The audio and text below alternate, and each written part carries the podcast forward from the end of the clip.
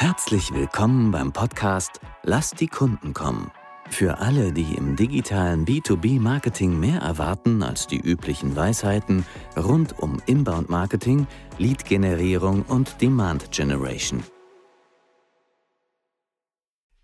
So, hallo, willkommen zur nächsten Folge vom Lass die Kunden kommen Podcast. Wir haben heute einen Gast und zwar ist das Timo Ferlein von Theobald Software. Hallo, Timo. Hi Thorsten, danke für die Einladung. Ich freue mich sehr, hier zu sein und mit dir heute zu sprechen. Ja, bitte sehr. Wir haben ein Thema uns ausgesucht, nämlich Generalist versus Spezialist. Und vielleicht, um da schon mal reinzukommen, sag du uns mal ein paar Worte zu deiner bisherigen Karriere. Was ist so dein Background? Ja, super gerne. Ich bin halt schon relativ früh in diese ganze Marketing-Bubble reingerutscht, habe schon relativ früh in meiner Jugend Webseiten gebaut, also nebenher für bekannte Selbstständige aus dem familiären Umfeld. Klar, alles ganz einfache Anfänge, aber es waren mal so die ersten Kontaktpunkte. 2018 habe ich dann angefangen, Digital Business Management dual zu studieren bei Theobald Software und an der Dualen Hochschule Baden-Württemberg mit sehr starkem Marketing-Fokus, sowohl in den Theorie- als auch in den Praxisphasen, da dank Theobald Software sehr viele verschiedene oder wahrscheinlich nahezu alle Teilbereiche des Online-Marketings kennengelernt. Manche mehr, manche weniger, manche mit mehr Freude, manche mit weniger, aber alles mal gesehen. Und habe dann 2021 mein Studium auch erfolgreich abgeschlossen, bin bei Theobald Software geblieben und da ist seit ziemlich genau oder knapp zwei Jahren als Digital Marketing Manager tätig und da hauptsächlich für leicht technischere Marketing-Themen wie Website, wie Automations, wie Analytics und so weiter zuständig.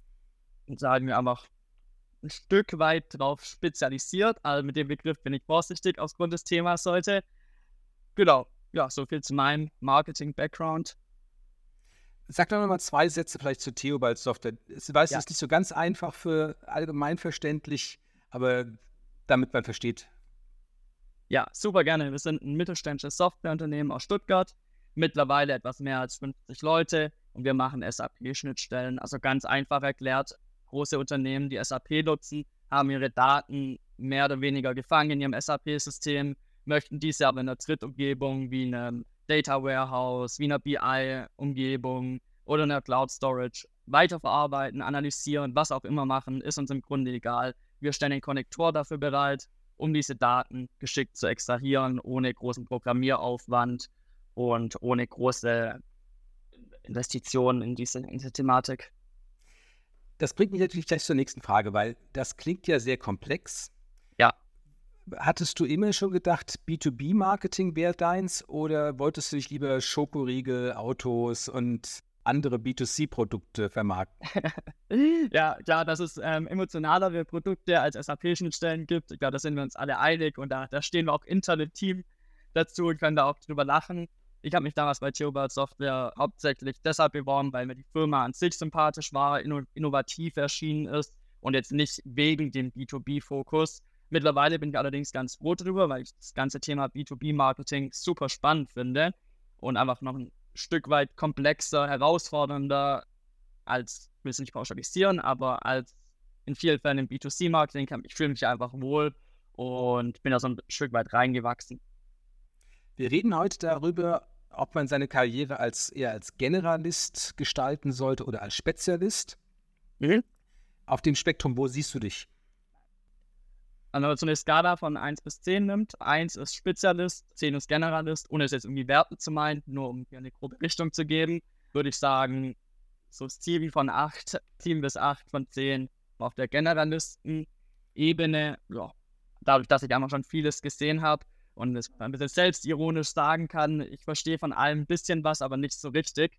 Wie gesagt, mit einem Augenzwinkern zu verstehen, also würde ich mich schon sehr generalistisch einschätzen. Wie würdest du das definieren? Also was ist das Generalistische an dem, was du tust, beziehungsweise wo ist es dann doch spezialistisch? Also ich will mal mit der zweiten Frage beginnen, wo es spezialistisch ist. Dadurch, dass ich jetzt relativ viel im Martech-Bereich mache, ist natürlich schon ein gewisser Fokus da, gar keine Frage. Generalistisch bin ich hauptsächlich deshalb aufgestellt, weil ich meiner Meinung nach die Zusammenhänge zwischen den verschiedenen Marketingkanälen ganz gut verstehe, überall die Basics verstehe und dann miteinander verknüpfen kann. Ja. Beantwortest du die Frage? Ja. Was glaubst du, ist der Vorteil, ein Generalist zu sein? Ich glaube, hier kommt das Thema B2B-Marketing mit Fokus oder mit Betonung auf B2B nochmal ins Spiel.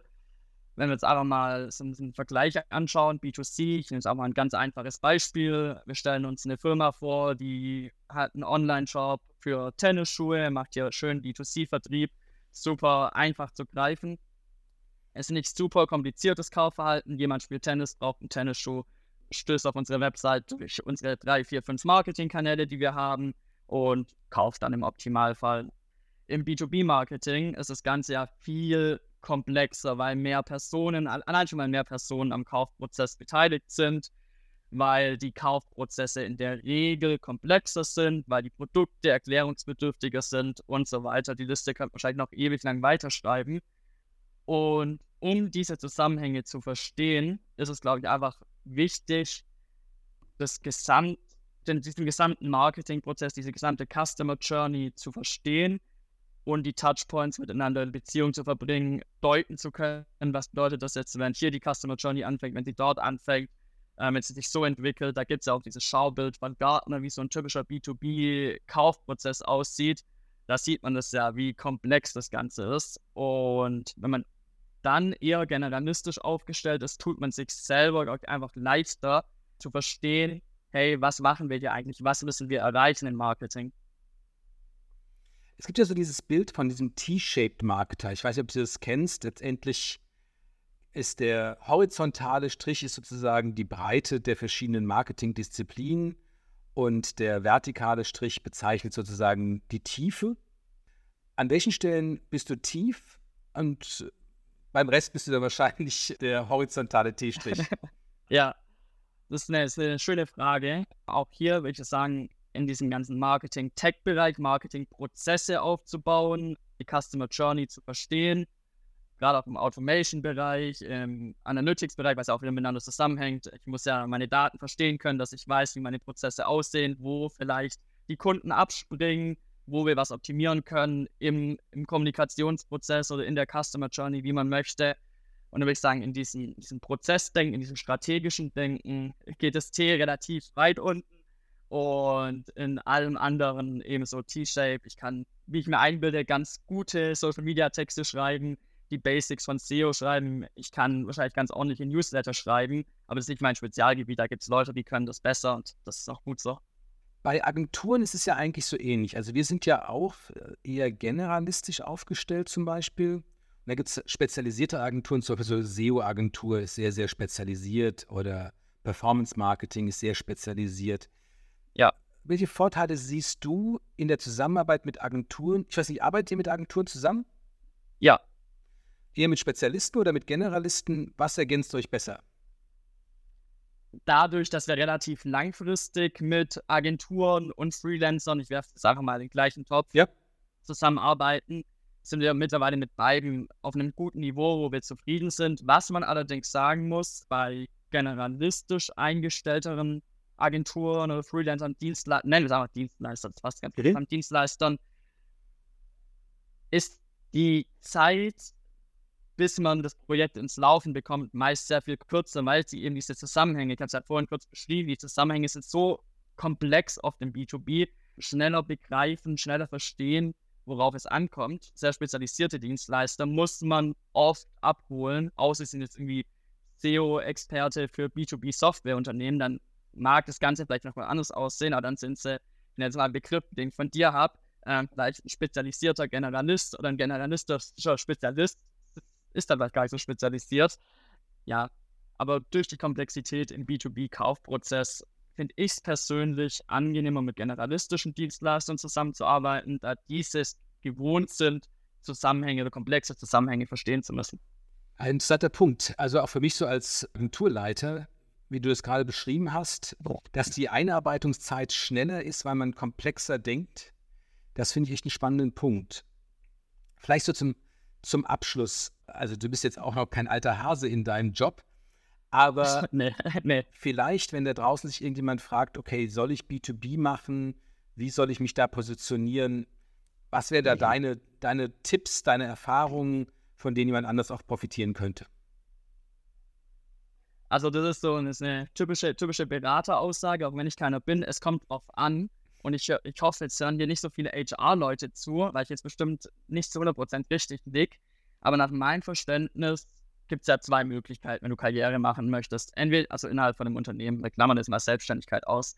Entweder diese Führungslaufbahn, hey, ich möchte irgendwie Team leiten, dann vielleicht irgendwie einen Bereich und irgendwann mal irgendwie CMO werden oder was auch immer. Oder eben diese Expertenlaufbahn, diese fachliche Laufbahn. Ey, ich möchte nicht für Menschen verantwortlich sein, ich möchte richtig gut in meinem Fachgebiet sein, ich möchte Ansehen haben, kann ich auch gutes Geld verdienen, ist ja gar nicht das Thema. Und da gibt es ja kein richtig und falsch. Das ist, das ist einfach Typsache.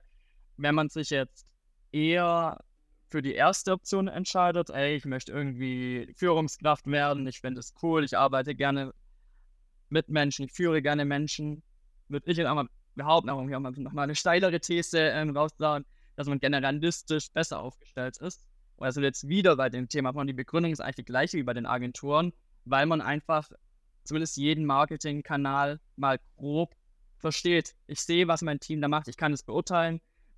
Macht jetzt irgendwie mein SEO-Manager oder meine, also ich, Grafikdesignerin oder was auch immer, machen die gute Arbeit, fügt sich das ineinander oder arbeiten die komplett aneinander vorbei. Aber wenn ich jetzt selber der, der größte SEO-Freak bin, im positiven Sinne gemeint, ich kann, ja gar nicht beurteilen, ob jetzt irgendwelche Marketing-Automation-Strecken, ob das jetzt zielführend ist oder nicht.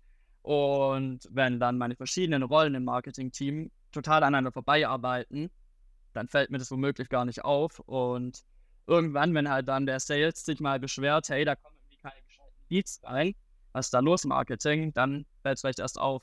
Wenn man sich jedoch für die Spezialistenkarriere entscheidet oder diese Expertenlaufbahn, wie ich sie in meinen Notizen genannt habe, dann ist es, glaube ich, nicht verkehrt, sich zu spezialisieren und einfach eine Sache richtig, richtig gut zu können, sich da kontinuierlich weiterzubilden und einfach zu den Top 1 oder Top 5 Prozent auf dem Markt zu gehören in dem Bereich.